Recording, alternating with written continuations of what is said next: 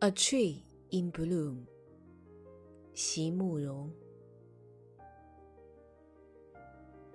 May Buddha let us meet in my most beautiful hours. I have prayed for it for 500 years. Buddha made me a tree by the path you may take.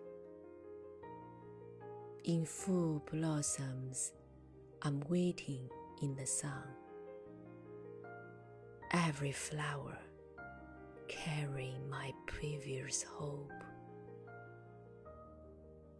As you are near, listen carefully. The quivering leaves are my waiting zeal. As you pass by the tree, without noticing me,